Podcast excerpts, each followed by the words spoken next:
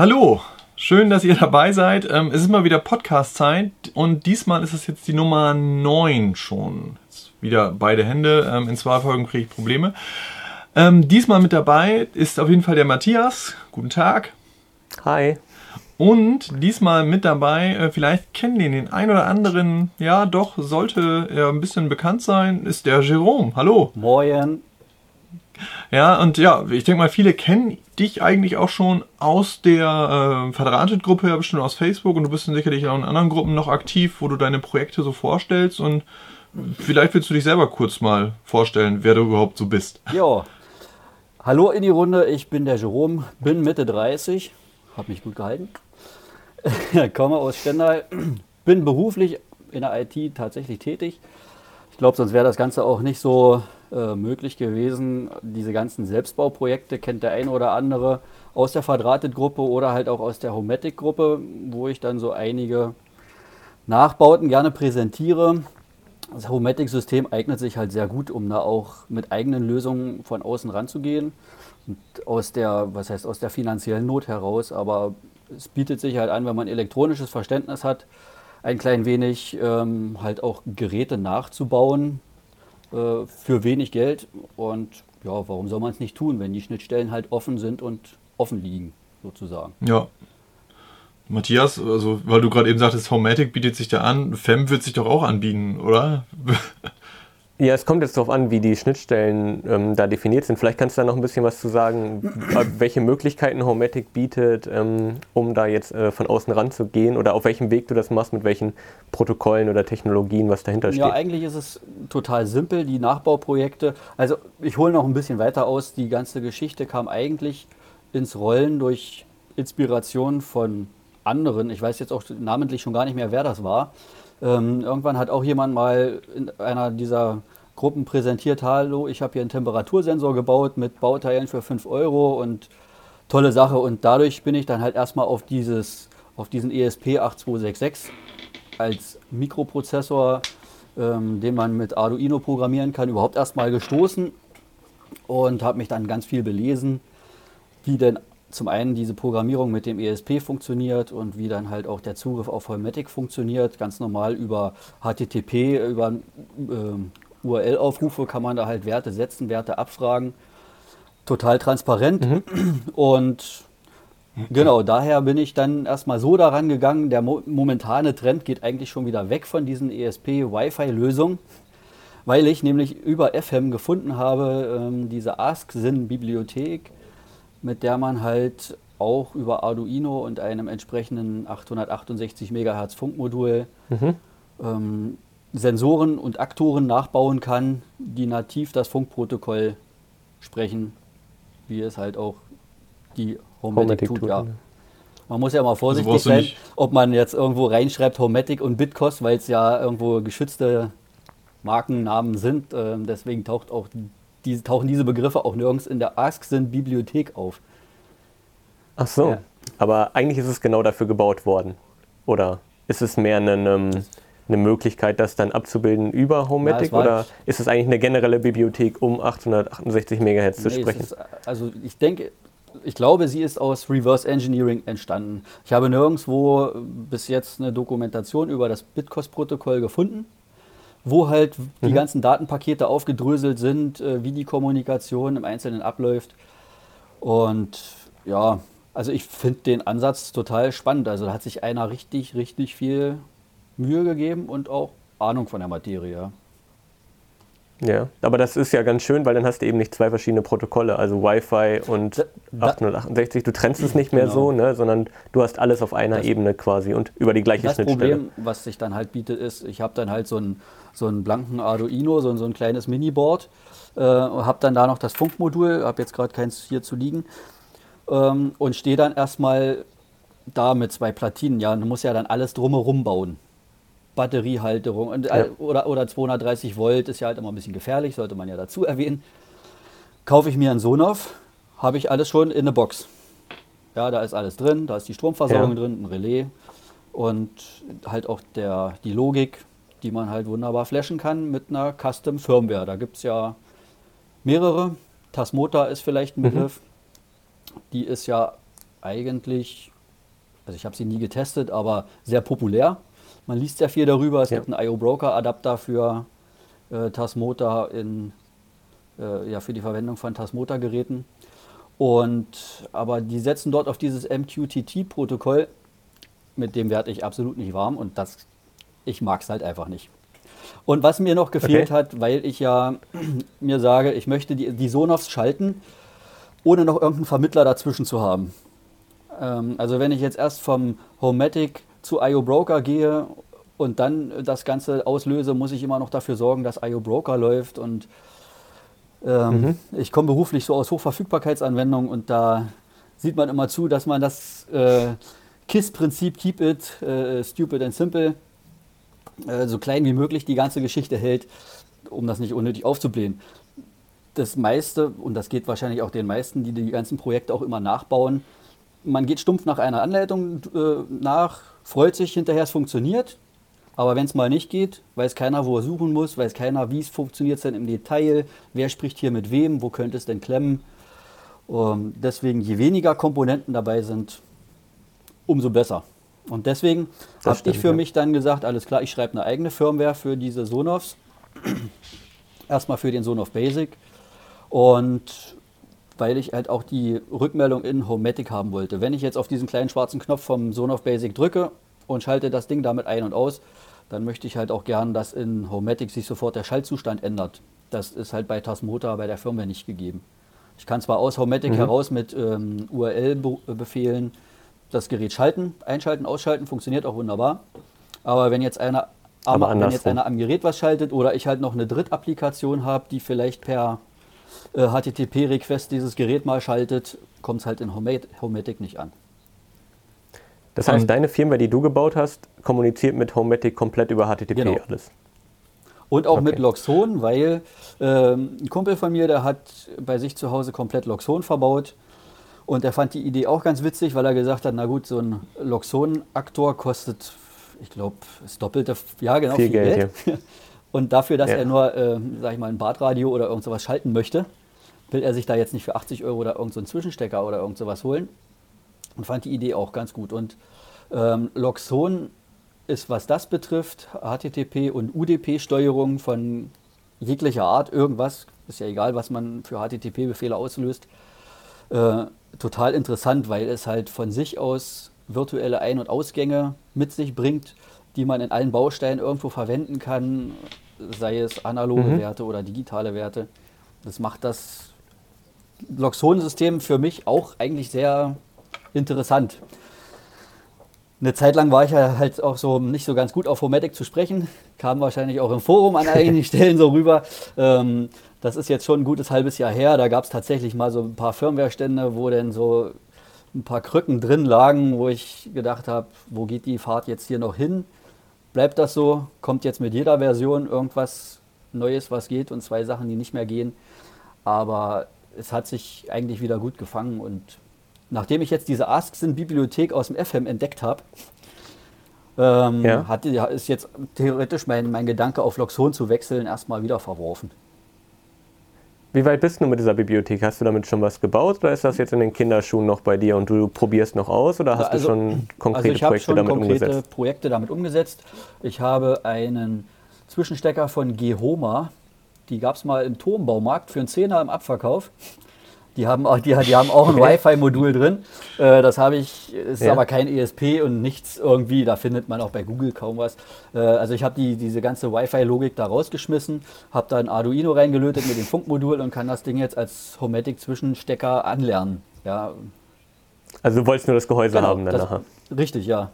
Ja. Na, das heißt, das, ja. also das Gehäuse mit der kompletten Schaltelektronik. Da ist ja das Relais drin, die genau, Spannungsversorgung okay. und alles. Ja, ja. Und dann sind ein paar Temperatursensoren schon entstanden, ähm, die auf Batteriebetrieb laufen.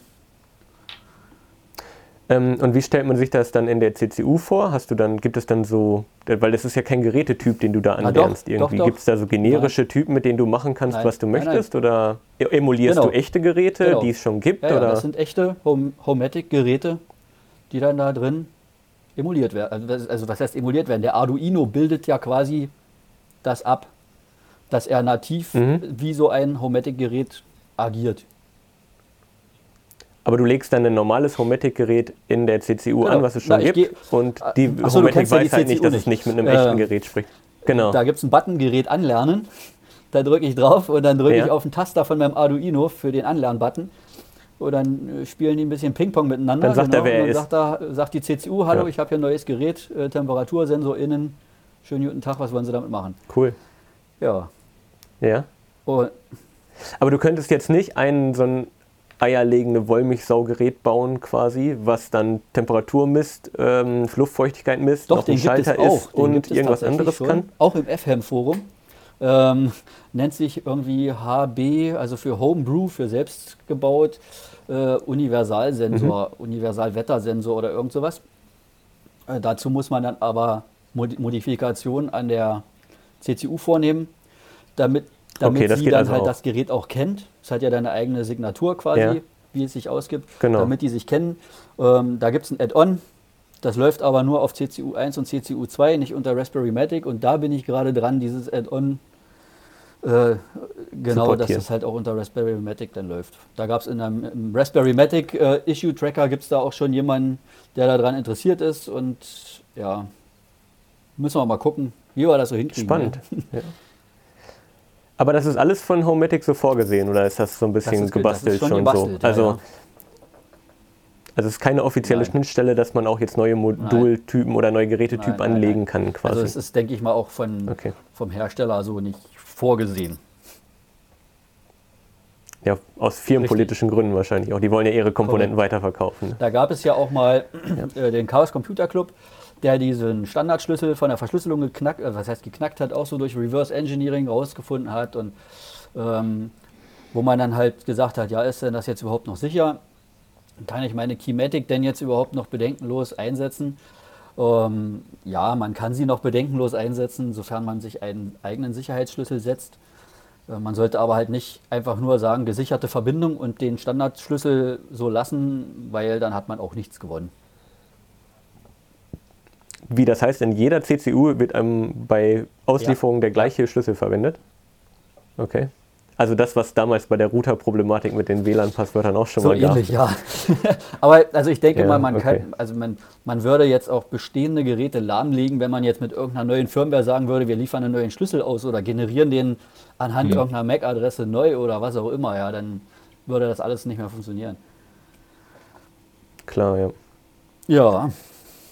Spannend, ja, super Projekt. Kann man das denn, ähm, wenn man jetzt sagt, das ist super interessant, was du machst, ähm, in welch, auf welchem Wege kann man jetzt mit dir irgendwie in Verbindung treten? Äh, ist das über Facebook also am, besten, am besten? Natürlich, oder? ja, über Facebook. Ich habe ja auch eine, äh, auf GitHub, da findet man mein Repository äh, mit ganz vielen Projekten. Hauptsächlich aus der Historie entstanden äh, mit dem WMOS D1, sprich mit dem ESP-Modul, mhm. weil ich damit halt angefangen habe und das ist auch nach wie vor für einige Projekte, wie zum Beispiel dieses Status-Display mit den 16 LEDs, äh, da würde ich nie auf die Idee kommen, das jetzt irgendwie versuchen, nativ Homatic funken zu lassen. Das, das ist, ist ein bisschen, ein bisschen Arbeit, Arbeit, und zweitens ähm, kenne ich auch Leute, wo dann dieses Status-Display schon zu Problemen geführt hat, äh, was den Duty-Cycle betrifft. Ja? Also wenn die häufig LEDs hin und her schalten, mhm. ja, dann ist halt der Funkzeitraum schnell belegt. Aber und theoretisch könntest du das ja ohne Probleme nachbauen, weil das gibt es ja auch von EQ3. Also darum ja, da müsste man erstmal wieder knacken. Man müsste erstmal wieder äh, sich so ein Statusdisplay hinstellen, den Funkverkehr mitsniffen. Was passiert denn funktechnisch zwischen den beiden Geräten? Die Pakete ah, analysieren. Okay. Okay. Äh, und dann könnte man das wieder nachbauen, ja. Ja, also Nein, mal eben so ist es doch nicht. Also ich bin da, ja, ich bin da, ich bin da echt froh, dass es halt in dieser Bibliothek, die es da schon gibt, ähm, auch ja. etliche Beispiele gibt, Beispiel, äh, Beispielskripte, okay, Beispielsketche, wo man dann einfach sagen kann, das flashe ich mir jetzt auf ein Arduino drauf und wenn ich es richtig verdrahtet habe, ähm, habe ich sofort ein kleines Gerät, was ich anlernen kann. Ja, sei es ein ein, ein zwei oder ja. vierfachaktor, äh, Acht-Kanal-Fernbedienung ist dabei, Vier-Kanal-Fernbedienung, äh, Wasserdaten.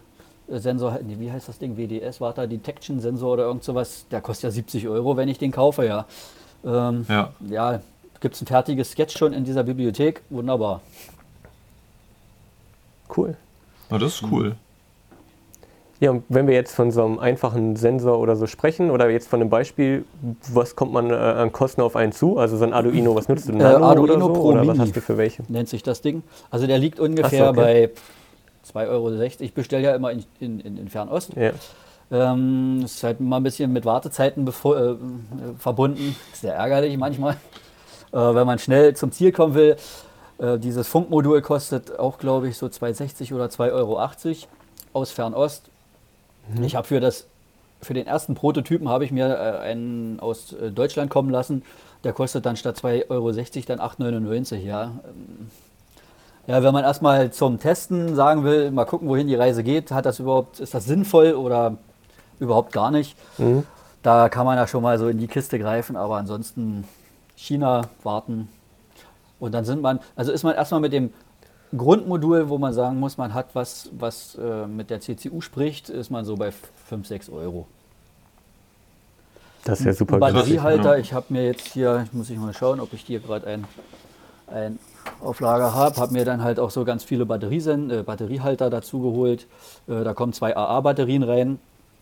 Da kommt dann hinten, ähm, da wo es nicht auf hübsch ankommt, ähm, kommt hinten mit Heißkleber der Arduino drauf mit dem Funkmodul. Da ist dann noch Huckepack aufgelötet, beispielsweise äh, ein Luftfeuchtigkeitssensor, ein DHT22, mhm. äh, fertig. So, dann bin ich so unter 10 Euro, habe cool. Temperatur-Feuchte-Sensor und kann den irgendwo, sage ich mal, hinter der Blumenvase stellen, wo es keiner sieht, weil oder ich drucke mir noch ein Gehäuse, muss mir aber erst wieder die Arbeit machen, ein Gehäuse zu erstellen. Wie auch immer. Krass. Ähm, und die Batterien, ähm, hast du schon nee, Erfahrungswerte, wie lange die halten? Ist das vergleichsweise also mit Homematic? Ich habe ja ursprünglich auch in meinem Repository ein WMOS-Projekt, ähm, um Temperatur, Feuchte, Sensor, na, also Temperatur und Feuchte zu Homematic zu senden. Die WMOS haben aber eine sehr hohe Stromaufnahme. Deswegen, also ich mhm. komme mit drei Batterien ungefähr ein halbes Jahr, wenn er jede Stunde einmal, einmal die Werte sendet. Das über das WLAN, aber WLAN genau. dann, ne? Und die ja. ähm, Homematic-Geräte, ich weiß gar nicht, ich glaube, alle drei Minuten senden die die Werte. Da sind jetzt zwei AA-Batterien mhm. dran. Ja, jetzt seit zwei Wochen. Also ich habe das ist wirklich noch ganz frisch. Es ist auch noch alles ganz neu. Okay. alles ganz neu für mich. Die sind jetzt zwei Wochen da dran und das funktioniert auch. Ich habe auch schon äh, weitere kreative Inspirationen äh, ähm, da gefunden mit Step-Up-Wandlern, wo man dann wirklich die Batterien noch bis 0,9 Volt runter äh, aussaugen kann und da noch 3,3 Volt rauszuholen. Äh, okay. Ich bin da echt sehr offen und gespannt. Auf jeden Fall hoffe ich, dass sie länger halten als die Wemos-Dinger und ich habe ja auch viel häufig viel häufiger Auf die, jeden Fall, ja. Müsste ja eigentlich. Viel häufiger die Sendeereignisse, ja, das ist halt viel häufiger die Messwerte. Ja. Ja. Das, ah, das ist ja cool, eigentlich. Das ist cool. Aber ähm, du hast ja auch noch andere Projekte irgendwie. Ähm, das mit dem Sonoff, ich glaube, da bist du relativ bekannt in der Gruppe auch, weil ja, das viele genau. gemacht Bei den Sonoffs muss man halt immer noch dazu sagen, kann ich ja hier auch nochmal an der Stelle erwähnen, weil oft mal die Fragen kommen, die Dinger sind ab und zu mal nicht erreichbar im WLAN. Es gibt ähm, eine, ein, ein Software-Development-Kit für diese ESP-Chips. Da gibt es eine Portierung für Arduino und diesen Core muss man sich da halt mit reinladen. Und in diesem Core gibt es diverse Bugs. Und da gibt es auch einen äh, Bug unter der Nummer 2330, findet man den am Issue-Tracker, wo halt, der geht glaube ich schon fünf Kilometer lang, kann man da runter scrollen, äh, wo halt die Leute davon berichten, dass sporadisch die WLAN-Verbindung abbricht. Was heißt abbricht? Sie sind noch eingebucht ins WLAN, man kann sie aber nicht mehr anpingen. Und okay. ja, und keiner findet so richtig raus, irgendwie hat das was mit den ARP-Requests zu tun, irgendwas wird da nicht mehr beantwortet, warum auch immer. Man ist da schon ewig am Suchen. Es tritt sporadisch auf. Ich habe es hier bei einem Gerät gehabt, bei einem anderen wieder nicht. Äh, aber was Abhilfe schafft, ist einfach einen Dauerping drauflaufen zu lassen. Ja, irgendwo, wer sich mit CoxD so ein bisschen auskennt ähm, in, in Homematic, äh, da gibt es auch ein äh, Ping-Gerät, was man sich da anlegen kann. Einfach einen Ping mitlaufen lassen und schon ist die Kuh vom Eis, äh, frisst kein Brot, tut kein weh. Oder eine ältere nee, Version nehmen oder was hilft der da noch? Version, äh, da ging es tatsächlich, aber es gab irgendwann mal diese WPA-Crack, WPA2-Crack-Schwachstelle. Mhm. Ja, die ist da nicht gefixt und seitdem der Fix drin ist, ist diese Geschichte mit den Abbrüchen. Hm. Total kurios, aber also entweder Sicherheit oder okay. Erreichbarkeit kann man sich jetzt kann man sich aussuchen. Ja, ja. Ja, das ist blöd. Aber ja. Und was ist so das? Also ich meine, es ja? wäre jetzt nee, so ein Workaround, um die Dinge halt am Leben zu halten. Ja. Was mich mal interessieren das heißt würde, ist. Oh nee, nee, Matthias, ich will ein neues Thema anfangen, schon wieder darum. Das heißt aber, deine Firmware, die muss man sich, also du stellst nur die Quellen zur Verfügung und man muss sie sich selber bauen nee, ich hab, oder also stellst die Binary Binaries da. Ich habe sogar ein äh, Tool, ein grafisches äh, Tool bereitgestellt für Windows-Nutzer, äh, die dann halt ähm, ganz schnell da einfach die Binärdatei öffnen können, äh, den Sonoff anschließen, Flashen klicken äh, und sich der Sache freuen. Genau. Und fertig. Das ja. ist cool. Mac-Nutzer, ja, also es gibt für Mac-Nutzer gibt es Stefan. auch äh, so ein ESP-Tool, äh, GUI nennt sich das Ding, womit man halt auch grafisch mhm. vom Mac aus flashen kann. Da ich sowieso immer aus der IDE rausflashe, mhm. ähm, über Arduino selbst kompiliere, arbeite ich halt so gut wie nie damit. Oder ich mache es direkt auf der Kommandozeile, weil ich äh, auch auf Arbeit dafür bekannt bin, äh, nur öfter. Also ich betreue so Unix Spark-Systeme, ähm, da ist VI und diese ganze, alles was auf der Shell passiert, ja, ja, genau. Gang und Gäbe. Ja. Ich habe das auch, also ich habe, ähm, ich flash auch eigentlich alles mit ähm, Arduino IDE oder mittlerweile Plattform IO, weil ich es einfach lieber mag. Ich habe mir das mal ähm, einmal angeschaut, aber ich komme damit überhaupt nicht so richtig. Es ist mir zu überladen, irgendwie alles zu bunt, zu doll. Ja, gerade wenn man mehrere Projekte parallel betreibt, dann hat man halt eine schöne Projektübersicht links. Und weil bei Arduino, mhm. bei der IDE ist es immer ein bisschen blöd, ja. wenn man mehrere Projekte und dann muss man immer die Flash-Einstellung umstellen, gerade wenn man mit verschiedenen Chips arbeitet und so. Und da hast du halt alles in INI-Dateien und kannst es dann immer so. gleich auf Flashen drücken ja, und deine ja, Projekte gut, okay, wechselst und so. Ja. Genau, aber ähm, ich habe das auch erst einmal über die Shell jetzt so geflasht, über so ein Python irgendwas Tool und ähm, Ansonsten mache ich das halt auch nur über die IDE. Ist ja auch, ist ja auch kein Beinbruch. Aber ähm, das heißt, du machst zu jeder Version, die du baust, die stable ist aus genau. deiner Sicht, machst du genau. auch einen Binary genau. mit in die Releases also die, rein. Das Problem ist halt der, ja, im, im, im, Unterschied zu Tasmota, Tasmota, da ist viel mehr Bewegung drin. Also die Community ist größer.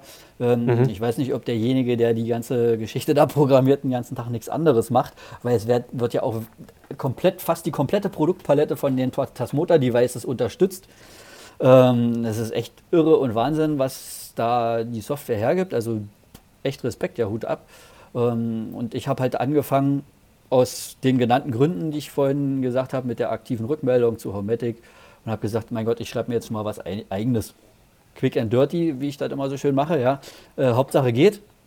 Und ähm, hatte dann für mich den Code, für meinen Kumpel den Code halt für Loxon und hat funktioniert und habe das Ding dann in GitHub reingeschmissen und habe gesagt, hier Leute, wer will, kann sich dran bedienen. Und fertig aus. Ja, ist halt Open Source, kostet kein Geld. Ja, und dann kam der eine mit dem Wunsch, der andere mit dem Wunsch, ach, könnte man nicht noch. Und dann habe ich halt immer abgewogen, kann ich es auch gebrauchen? Ähm, wenn ja, dann habe ich gesagt, okay, ich baue es mit ein. Oder äh, wo ich dann mhm. auch teilweise sage, ist zwar schön und gut, weil zum Beispiel kam mal die Frage, noch äh, Temperatursensoren auszulesen. Es gibt nämlich den Sonoff TH irgend sowas. Da kann man auch noch einen Sensor mit anschließen. Aber da habe ich dann auch gesagt, also zeitlich, man überwirft sich ja dann auch, ja. Man, ja, du musst ja auch die Komponenten kaufen und wenn du da selber keine Verwendung es kam hast, schon vor, dass dann Leute gesagt haben, ähm, das war beim Sonoff Dual war das der Fall, zum Beispiel, ah, ich brauche mal Unterstützung für den Dual R2, da gab es ja auf einmal eine neue Hardware-Revision die komplett in, intern anders verdrahtet ist. Mhm. Und äh, ich sage, du, ich kann dir die Dual-Firmware nicht anpassen auf den R2, wenn ich ihn selber nicht habe. Ich kann zwar jetzt wie irre da drin irgendwelche GPIO-Pins ändern, ich weiß aber nicht, ob es funktioniert und alles. Ist mir so unsicher. Na, ich schicke dir einen zu. Hm? Okay. Ja, ja. Cool, ja, sehr cool.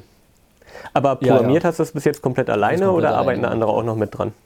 Ich habe ich hab irgendwann mal Ende ja, der 90er schön. mit dem C64 angefangen äh, da ist ein Basic-Interpreter drauf und da fängt eigentlich jeder an, von null auf irgendwas aus dem Boden zu stampfen. Und da war dann eigentlich auch so die Lust zum Programmieren geboren, ja. Und auch dann äh, danach mit Turbo Pascal. Die Sache, es gab noch Internet war überhaupt noch nicht so Ende der 90er. Ja, du konntest nicht einfach mal äh, irgendein Tool runterladen. Also aus der Not heraus schreibt man sich mhm. selber ein Tool, was man braucht. Und ja, daraus kam dann so diese ganze Programmiergeschichte, ja. Ja, ich bin ja selber Softwareentwickler und mir juckt es dann bei solchen Projekten auch schon immer in den Fingern, dich da zu unterstützen. Nur ich habe halt keine CCU und so, deswegen Ach du, ist die Verwendung nichts, das kann man auch virtuell abbilden. Noch nicht gegeben. ja, ja, das, das ist halt, man muss halt sehen, wo der Trend hingeht, äh, gerade was die Hardware der originalen CCU anbetrifft. Ähm, ja, die ist ja wirklich sehr, sehr langsam und lahm. Ich bin irgendwann zu Raspberry Matic gekommen, habe dann Raspberry Pi 3B oder was da gerade aktuell ist, äh, darunter zu laufen und das läuft halt total flüssig. Habe mir gedacht, zum Testen, hier gerade jetzt auch mit diesen neuen Funkprojekten, baust du mal deine alte CCU wieder auf, um da die nochmal damit zu benutzen. Zum Testen, Geräte anlernen, kannst du halt nichts falsch machen, aber auch die habe ich gleich wieder eingepackt weil das Hochfahren dauert, glaube ich, jetzt mittlerweile schon drei okay. bis fünf Minuten oder irgend sowas. Und wenn du dann mal ein Reboot machst, es ist. Ja. Was haben denn die da reingebaut, ey? Ahnung. Ir irgendwo, naja, das ist halt so der Prozessor 470 Megahertz, irgendwas. der, Stefan, der Stefan hat gerade eine in der Das ist ja nicht wenig eigentlich. Ich weiß gar nicht, das steht da nicht drauf, das oder? steht in den also technischen Spezifikationen auf EL, bei ELV steht das zum Beispiel drin. Mit wie viel Megahertz das Ding arbeitet. Und ist halt sehr begrenzt. Und ich habe noch einen Raspberry Pi 1A oder was die, ich weiß nicht, wie die Bezeichnung der ersten Generation früher war, von 2000 schieß mich tot. Und da habe ich, ähm, da habe ich mir aus einer, aus einer alten, ist, ist, sie das? Ja, das ist sie. Aus einer alten KiwiCon Base habe ich das Funkmodul, das war hier irgendwo mal ver verlötet, ähm, habe ich mir das runtergelötet und habe das mit einem Pfostenstecker auf den Raspberry Pi 1A draufgesteckt, habe da jetzt auch Raspberry Matic drauf und das läuft immer noch mit dem steinalten Raspberry Pi immer noch vier, fünfmal schneller als mit der CCU. Ja, sehr. Krass. Ja, das war damals aus der Not heraus entstanden, weil es gab mal wieder ja. einen Lieferengpass bei, das gibt es ja öfter mal. Du willst ein Funkmodul kaufen und dann steht da acht Wochen. Mhm. Ah. Und aus der Not heraus ja. Ähm, ich hatte diese KiwiCon Base geschenkt bekommen von jemandem, der sie nicht mehr benötigte. Und habe die zerlegt und denke, HM Mod U-Art. HM Mod U-Art? Ah, Mensch, ist ja genau das, was du brauchst. ja, ja. Das ist ja. exakt das gleiche Bauteil auch, ne? Krass. Ja, die bedienen sich da auch ich, einfach der bevor bestehenden ich zu kam, war ich ne? bei RWE Smart Home Schräger Energy und ist ja auch alles EQ3 gelabelt. Also ja, warum soll mhm. man sich, wenn man gute Verträge machen kann, ja, warum soll man sich eine eigene Abteilung schaffen und die Dinger erfinden, wenn man das Ganze, ja, natürlich. Kostet viel Geld. Bietet aber ja. auch die Chance, es besser zu machen. Wenn man, wenn man das in eigene Hand nimmt. Ja, super spannend ja. auf jeden Fall. Ja, krass. Und äh, was ich nämlich vorhin schon mal fragen wollte, ist, äh, du hast ja jetzt echt schon viel umgesetzt und ich glaube, du hast auch so ein genau, Laufstift-Ding ja, ja, so oder so, hast du, genau. glaube ich, auch, wenn ich das richtig im Kopf habe. Was ist denn das Bekloppteste, ja, was du gemacht schon, hast? ich, in die Richtung bekloppt, weil ich irgendwann gesagt habe, äh, im Garten draußen, wir lagen so am Pool und ähm, ja, dann willst du wissen, wie warm ist denn das Wasser jetzt schon? Und wie warm ist es eigentlich draußen und wie spät ist es? Und hängst du dir jetzt eine Uhr hin und hängst da noch ein Thermometer? Da schwamm immer so ein Thermometer da im Pool umher, ja. Dann musst du das rausfischen, um zu gucken, naja, habe ich diesen Temperaturdifferenzsensor reingehangen von Homatic, einen unten am Einlauf, einen oben am Skimmer. Da kann man dann noch schön sehen, weil ich so einen Solarschlauch oben zu liegen habe, wie viel äh, der dann jetzt an Wärme produziert. Und dann dachte ich, na, jetzt machst du es wie in so einem großen Hallenbad. Da läuft auch immer manchmal so äh, an der Wand durch äh, oder, oder, draußen an, am, am, Wasser hier, an, am, am Meer. Ähm, an den Rettungsschwimmerbuden hängen auch manchmal diese Schilder dran, wo dann äh, Lufttemperatur und das alles. Mhm, ist. Und aus der Idee heraus ist halt dieses, dieses Matrix-Display entstanden, entstanden, dass man halt das mal immer auf einen Blick hat. Ja. Cool. Also das ist echt cool. Ja, ist ja auch nicht sinnlos. Ne? Also viele Projekte, die hat man ja, die baut man und weiß danach nicht erst, was man damit machen soll. Also ich baue öfter Komponenten und überlege dann, wie ich sie einsetze, anstatt es andersrum zu machen. Ja, also ich sage auch, also gerade die Geschichte mit dem, mit dem Statusdisplay, das war jetzt nicht meine Idee, das war der Markus Henker aus dem Homatic Forum. Äh, mit dem hatte ich mich dann kurz geschlossen und habe ihm dann beim Programmieren unter die Arme, bin ich da ein bisschen mit unterstützend gewesen und dann ist das ganze Ding aber irgendwie so total in meine Richtung gewandert. Ich habe dann gecodet und gecodet und geschrieben und geschrieben und auf einmal war das Ding fertig. Ähm, ja, ich habe ihn dann auch dreimal gefragt, ob das jetzt okay ist, dass das jetzt, äh, ob ich das jetzt unter meinem Namen veröffentlichen soll, aber das fand er alles, war alles gut und ja, also die Idee kam von jemand anderem, äh, die, die ersten Anfänge auch und der Rest ist dann halt dann, ähm, den habe ich dann weitergemacht. Und dann gab es halt auch noch von seinen, aus seinen äh, Gedanken kam dann auch die Geschichte mit dem MP3 Funkgong. den er da auch mal irgendwie präsentiert hatte. Mhm. Ähm, ja, das Ding habe ich dann auch noch für meine Verhältnisse so ein bisschen verfeinert. Ähm, das will ich jetzt aber auf keinen Fall für mich beanspruchen, das Projekt. Das habe ich auch im GitHub drin, meine Modifikation, aber komplett undokumentiert. Ähm, also wer den Code versteht und daraus was machen kann, soll da gerne was draus machen, aber ich will jetzt nicht. Ja. Das heißt, was hast du da geändert? Du hast den Funkgong nee, von Homematic nachgebaut, ähm, Es ist eigentlich ist es ein kleiner MP3-Player, der da drin läuft. Also da ist eine SD-Karte drin mit MP3s drauf und der bekommt halt auch über ein WMOS, äh, über WLAN mit einem HTTP-Befehl einfach nur, welches MP3 er jetzt davon abspielen soll. Und das Ganze steuere ich dann aus Homematic mit einem Skript raus oder aus dem okay, Programm cool. raus. Ähm, ich persönlich habe es jetzt dafür genutzt, ähm, wenn die Fenster noch offen sind, länger als, hm, dann macht das Ding Gong mhm. äh, und da sind dann noch so LEDs ringsrum äh, im Kreis. Das leuchtet dann wie so ein Leuchtturm immer rundum Licht. Äh, in Orange oder wenn mein 3D-Drucker fertig ist, dann macht es Gong und das leuchtet dann grün und so eine so eine Späße halt. Also das wäre jetzt auch ein beklopptes Projekt, ja. ja. Das ist cool, nein, ich finde das total praktisch. Also nach sowas suche ich auch noch, ähm, wie man sowas aufbauen kann. Wie hast du die Lautsprecher da dran bekommen dann eigentlich? ja, nee, an, den, dieser, an den Dieser, dieser DF-Player äh, nennt sich das. Das kostet, glaube ich, 6 Euro das Ding. Äh, sieht so aus. Wo ist denn die Kamera? Da. Da kommt okay. halt eine SD-Karte rein und äh, da sind Pins dran für Lautsprecher. Ja, ja, Ach, das ist alles, alles genau, einem der spricht serielles irgendwas. Okay. Da gibt es auch Bibliotheken für. Äh, und dann sagst du einfach nur Play, welchen Titel und dann spielt er den halt ab über den Lautsprecher. Hast dann irgendwie noch 15 oder 23 verschiedene Lautstärkestufen und sowas, ja.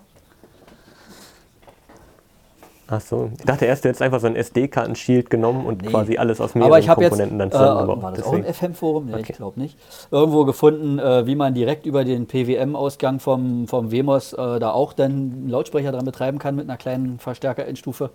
7-Bit äh, Mono-Audio. Muss man gucken, ob das denn noch, ob sich das dann noch nach was auch anhört, cool. aber ja. Das ist aber so ein Ding, das brauche ich halt einfach nicht. Ich habe jetzt diesen einen Gong und ich finde den Ansatz total interessant, Ton direkt auszugeben aus dem WMOS, aber ja, ich setze mich da jetzt echt nicht ran und fange das an, noch nachzubauen. Ja, ja, ja.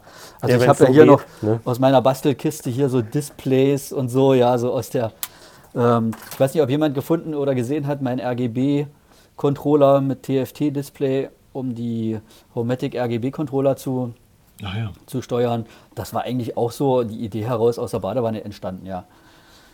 Weil du sitzt dann halt in der Wanne und hast das schöne bunte Licht an da überall und, und entspannst dich und denkst dir, nee, statt lila willst du jetzt blau und hast, liegst da im Wasser und ja, wie, wie änderst du das jetzt, ja? Aussteigen auf irgendeinen Knopf drücken, Handy mit ins Wasser nehmen, auf keinen Fall. naja. cool, ja. Ja, super spannend. Ja, ist auf jeden Fall echt cool, was du da alles schon umgesetzt hast. Und ich meine, ist ja ganz schön, dass da in einer Verdrahtet-Gruppe stellst du das ja auch immer wieder vor, was du mir da alles so gemacht immer, hast. Mir tut es nur immer um ähm, die Leid. Also das soll dann halt auch nicht mal, es kommt wahrscheinlich manchmal so ein bisschen böse rüber, aber äh, wenn dann einer sagt, oh, du hast hier diesen, diesen Temperatursensor, kann man da nicht noch einen Bewegungsmelder mit anbauen? Oder also aus Kundensicht sieht das immer so einfach aus. Ja, ja da sind doch noch fünf Pins frei, ja, da kann ich doch noch was anschließen wo ich dann sage, ja klar, kannst du machen. Musst, musst du kann dir dann ja den Code umschreiben. Muss da kannst bauen. du nicht. Ich sage, nee, kann ich nicht, weil der nächste will wieder das haben und der andere wieder das. Und ja, es ja, gibt halt auch, ähm, es gibt ja so allgemeine Firmware, ESP Easy zum Beispiel, ähm, mit der kann man sowas halt auch ganz gut abbilden, ja. Aber für mich ist das immer so, so, eine, so eine geschlossene Box. Ich muss das halt so nehmen, wie es halt geliefert wird. Und ich bin halt so der Typ, ich programmiere es mir lieber so, wie ich es brauche. Und wenn es ein anderer auch so gebrauchen kann, umso besser. Kenn und wenn ja. nicht, ja, dann muss, kann, muss das, kann das halt nicht nutzen. Ist halt einfach so. Ja. Ja, mit dieser ESP Easy Mega nee. oder wie die alle heißen, bin ich auch noch nicht so warm geworden. Da gerade wenn man damit, ich mache auch viel mit MQTT, dann äh, musst du ja, äh, stellst auf der einen Seite was ein, dann musst du auf einem anderen Tab wieder irgendwie einen Topic konfigurieren und so. Das ist auch nicht richtig strukturiert. Und das, was ich davor habe, kann ich auch einfach in 20 Zeilen Code selber also ich schreiben. Ich weiß nicht äh, mit diesem MQTT, ob das so für, ein, für einen Heimanwender mit fünf Temperatursensoren oder irgendwas, ob das so zielführend ist. Also ich stelle mir das vor, ich habe irgendwo einen, einen Riesenladen mit, mit, mit 1000 Sensoren und 2000 Aktoren und, und dann kann ich halt über die ganzen Topics und so, dann kann ich sagen, schalte mir alles im Wohnzimmer an oder irgend sowas oder sag mir bitte alle Luftfeuchtigkeitswerte zusammen oder von allen Sensoren. Aber warum ich, also ich komme damit, oder ich habe es noch nicht richtig verstanden. Das kann natürlich auch sein. Ja. Ja, ich finde es total spannend. Also ich bin ja halt auch aus der Softwarewelt und so und für mich ist halt immer ja. einfach, alles auf einem Protokoll zu haben. Und so kann ich halt dann auch IO-Broker, Node-RED oder auch äh, FEM oder auch alles andere oder Arduinos, ja. alles auf einer Protokollebene ja. behandeln und muss mir nicht immer was Neues Na, ich ausdenken, ja quasi, wie ich das ähm, Ganze kommunizieren alles, lasse. Unnütz ist, in Anführungsstrichen, äh, was jetzt nicht lebensentscheidend für die Hausautomatisierung ist, das läuft über IO-Broker, Abfallkalender oder irgend so Kram. Äh, mhm. Und der Rest läuft eigentlich alles direkt auf Raspberry Matic. Ich hatte eine Zeit lang auch mir so gedacht, naja, denn als es die Probleme gab mit den Firmware-Ständen von, von äh, Homematic, dass ich gesagt habe, okay, ich lagere die Logik aus, bediene halt nur noch äh, oder nutze halt nur noch die Funkschnittstelle von dem ganzen Zeugs. Ähm, ja, aber da bin ich jetzt momentan auch schon wieder weg von. Also ich möchte wirklich äh, diesen Raspberry Matic in eine Steckdose stecken und hier, das muss hier alles funktionieren. Da ist eine Realtime-Clock mit drin äh, verbaut, mhm. also auch ohne Internet und ohne alles äh, möchte ich gern, dass hier alles nach wie vor funktioniert, auch wenn IO Broker mal nicht geht, wenn mein WLAN mal nicht geht, wenn das mal nicht geht und es kommt so gut, man, es kommt zwar so gut wie nie vor. Das stimmt. Ja, manche legen sich noch einen zweiten Raspberry hin, weil sie Angst haben, der geht mal kaputt, aber also über die Dinger kannst du eigentlich mit einem Panzer drüber fahren, die kriegst du so schnell nicht kaputt. Ähm, höchstens mal so ein Schaltnetzteil, das geht ja gerne mal, äh, wenn stimmt. die Kondensatoren austrocknen oder irgendwas.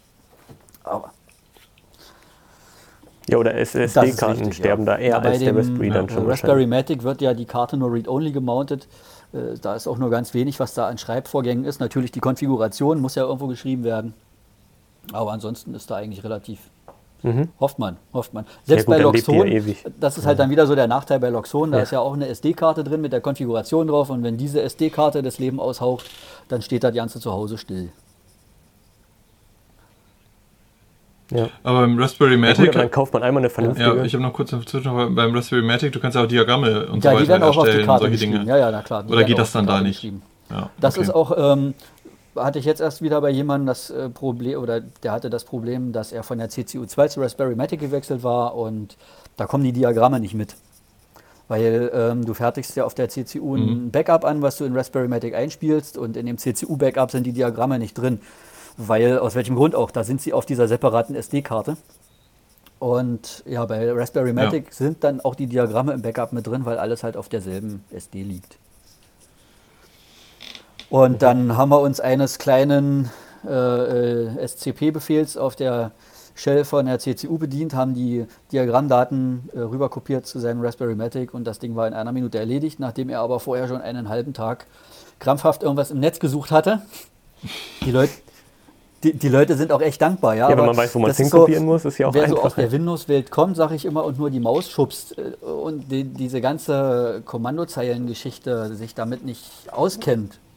Kannst, du kannst dich als Windows-Nutzer damit auch nicht auskennen. Woher auch? Mhm.